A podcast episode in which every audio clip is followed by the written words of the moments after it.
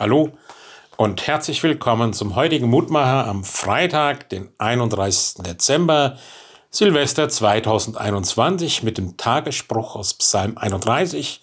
Meine Zeit steht in deinen Händen. Am Ende des Jahres denken wir doch alle zurück. Wie war das Jahr? Wie war die Zeit? War sie gut? War sie erfüllt? Und was ist eigentlich eine gute Zeit? Meine Zeit steht in deinen Händen. Oft denke ich zum Jahreswechsel über diesen Satz nach.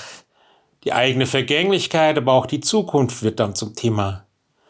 Man fragt sich, ob das neue Jahr gut werden wird. Denn wir haben ja nur wenig Einfluss darauf.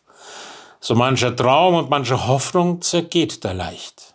Und es gibt viele Gründe für Sorgen, Befürchtungen und Ängste und die kriegen nur allzu leicht die Oberhand.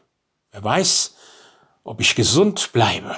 Wer weiß, wie es mit meiner Arbeit weitergeht, die wirtschaftliche Entwicklung, die gesellschaftliches, ja, miteinander, das Klima, alles große Fragen. Der Blick in die Zukunft lässt uns nicht nur Pläne schmieden, er weckt auch Befürchtungen und manchmal irrationale Ängste. Welchen Weg werde ich gehen? Werden unliebsame Wegstücke dabei sein? Wird es mir gelingen, mein Leben sinnvoll zu gestalten? Meine Zeit steht in deinen Händen, so bekennt der Psalmist voller Vertrauen und macht deutlich, was auch kommen mag, nichts kann uns von Gottes Liebe trennen. Das will ich gerne und fest glauben. Dass wir in keinem Moment allein sein werden. Dass es keinen Termin in unserem Kalender gibt, der nicht auch in Gottes Kalender steht. Wir brauchen keine Angst zu haben, weil wir jeden Tag aus Gottes Hand nehmen können.